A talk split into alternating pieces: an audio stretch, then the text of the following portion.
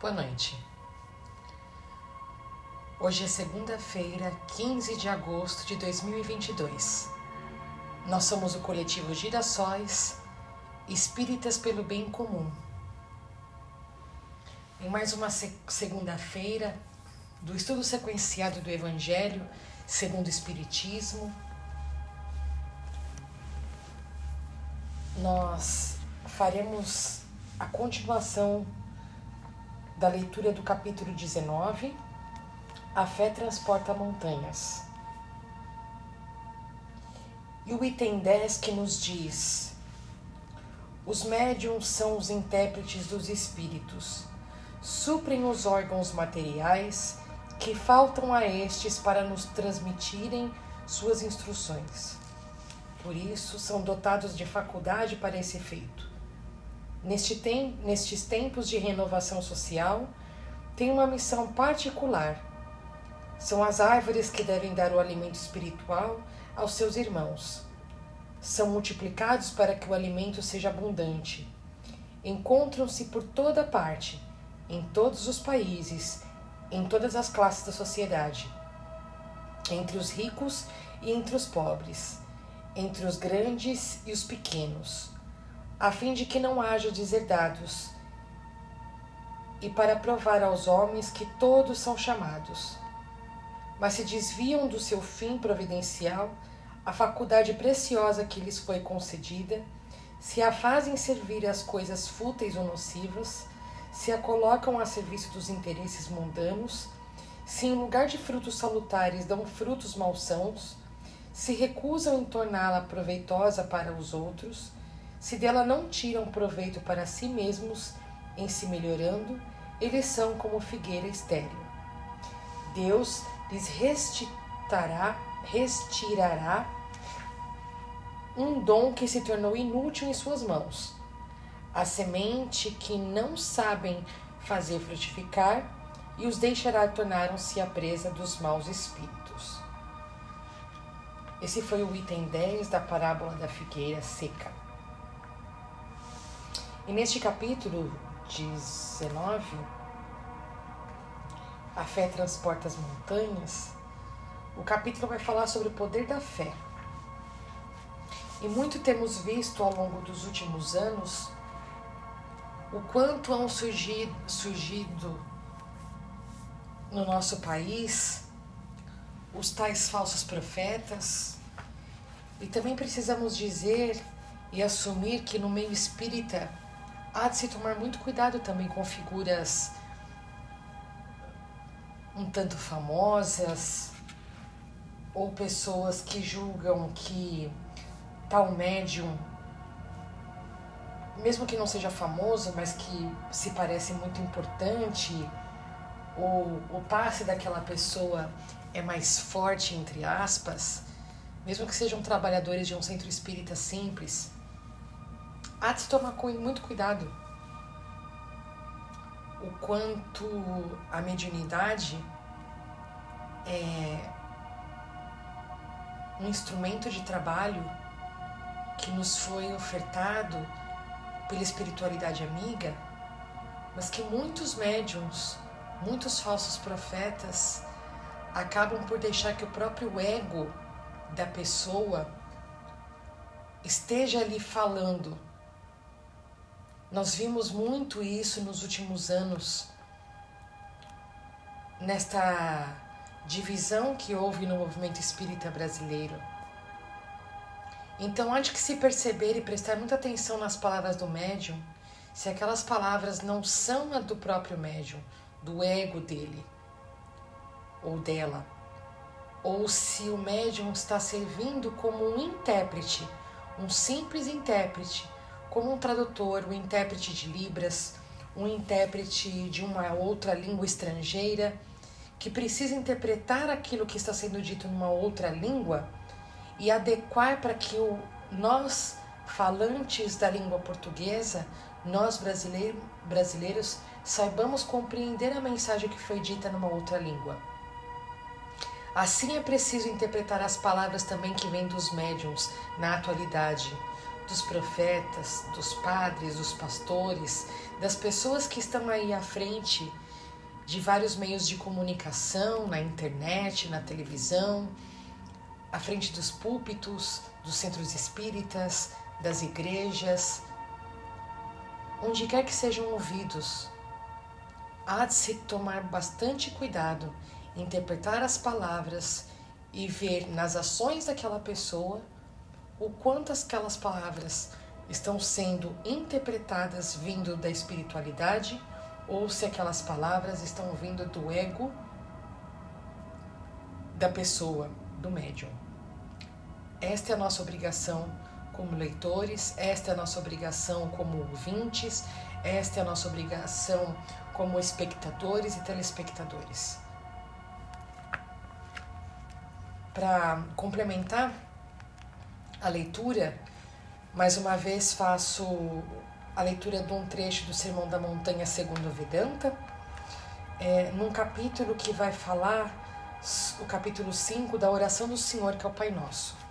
E aqui eu vou ler exatamente um trecho que me parece muito o quanto nós precisamos ter fé nos desígnios do universo, nos desígnios de Deus.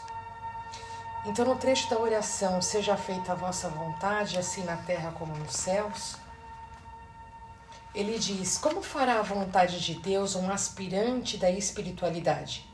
Como poderá ele saber se o que está fazendo é ou não a vontade de Deus?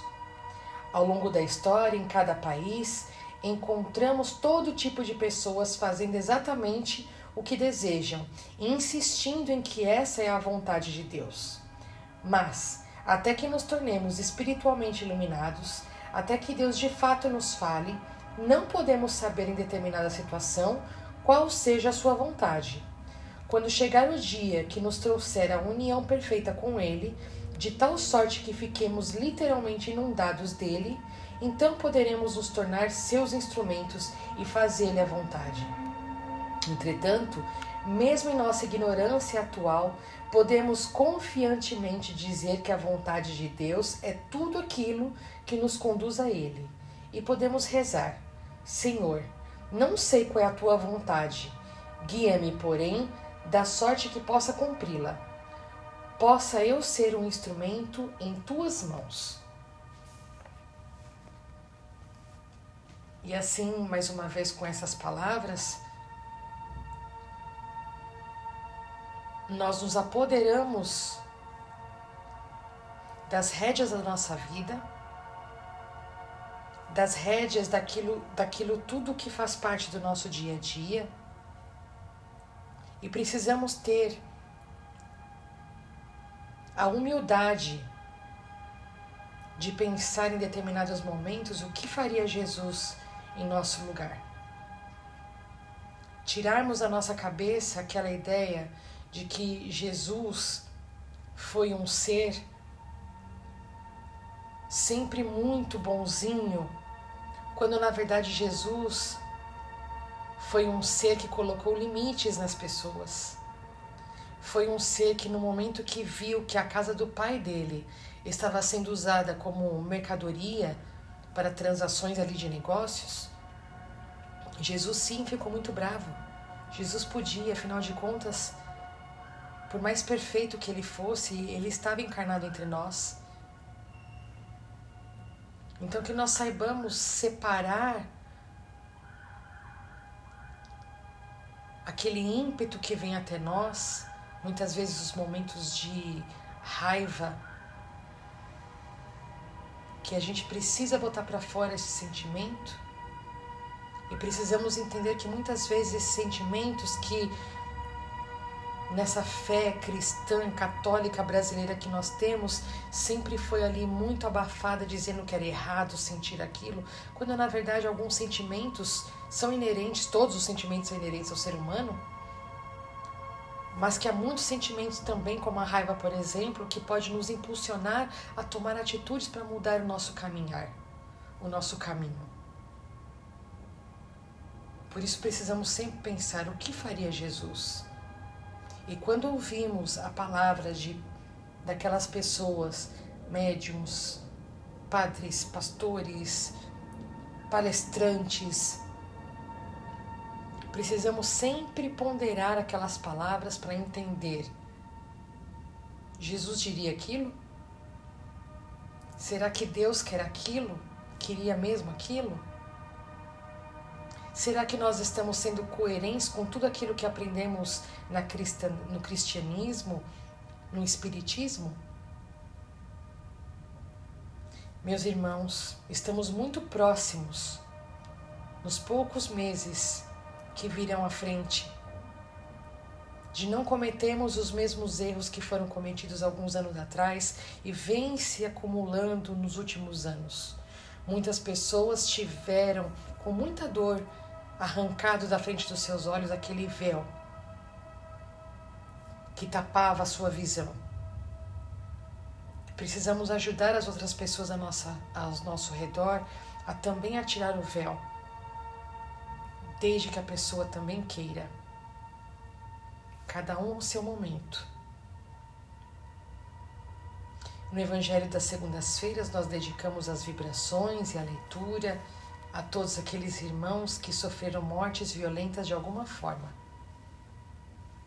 E nós sempre estendemos as nossas vibrações a toda espiritualidade amiga, às equipes espirituais que acompanham este trabalho do Evangelho, a este coletivo,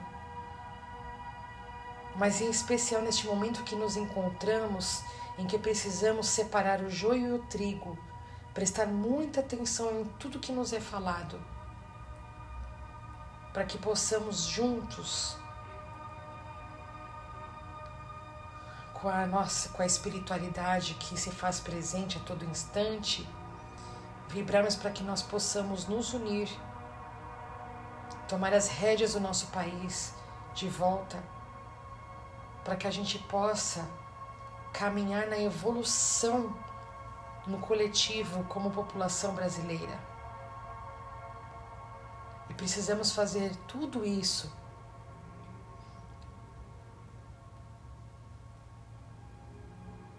com muita paciência, com muita tolerância, mas firmes nos nossos propósitos, firmes naquilo que acreditamos, firmes de que seguimos no caminho que nos foi ensinado por Jesus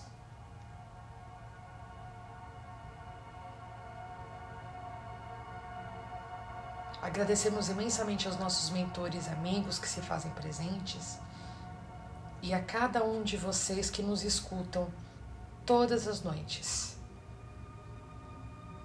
Nós somos o coletivo Girassóis, espíritas pelo bem comum. Tenham todos uma excelente semana e uma boa noite de descanso. Que assim seja.